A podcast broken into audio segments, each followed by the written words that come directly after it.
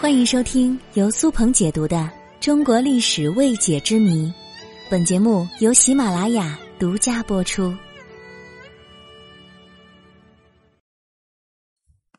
和尚为什么是光头，而佛祖却有一头卷发呢？我们首先来说一说和尚为什么要剃掉头发。因为佛教认为头发是人的欲望和烦恼。据佛教典籍记载，悉达多王子曾以利剑自剃须发为誓，说：“今落须发，愿与一切断除烦恼及习障。”自此，信徒们纷纷效仿剃光头发，称为剃度。佛祖释迦摩尼就曾经将他收的五个徒弟的头发亲自剃光，让他们断绝尘缘。李白有诗曰：“白发三千丈，缘愁似个长。”由此可见，古人们将头发看作是愁情与苦痛的载体，因此古人认为将头发剃光可以减除烦恼。另外，和尚剃发的另一个原因，就是为了将佛教区别于其他宗教，营造一种仪式感。佛教信徒们通过与当时所流行的身体发肤受之父母的观点相违背的方式，来使大家便于互相相认，与其他的宗教相区分，并达到传教的目的。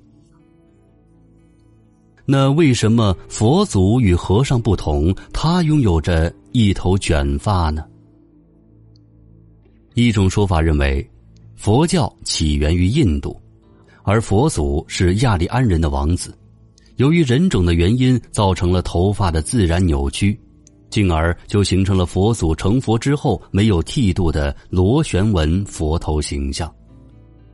佛教教徒为了美化佛祖的形象，将自来卷儿说成是佛祖的特殊象征之一。这种与众不同的形象，就赋予了佛祖一种神秘而端庄的气质，更有助于宣传佛教，成为更多佛教信徒的信仰。还有一种更有说服力的说法，说其实佛祖上的螺旋纹并不是头发，而是肉髻。梵名乌色逆沙，又称无间顶像。我国古代典籍有所记载说，三使者乌色逆沙像，为佛顶髻骨肉合成，亮如覆泉，清圆殊妙。大圣般若经也说，世尊顶上乌色逆沙，高显周圆，犹如天盖，是三十二。这两句话就是说，佛祖所谓的头发其实并不是头发，而是肉髻，是佛的三十二相之一。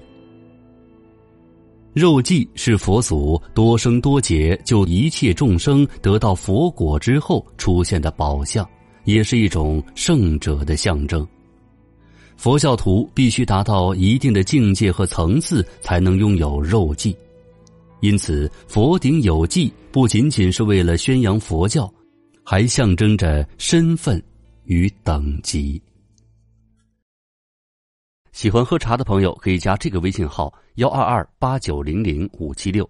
他们家有金骏眉红茶、正山小种红茶、日晒白茶、大红袍、铁观音、高山云雾绿茶等茶叶，物美价廉。需要茶叶的朋友，请添加微信号：幺二二八九零零五七六幺二二八九零零五七六。谢谢各位。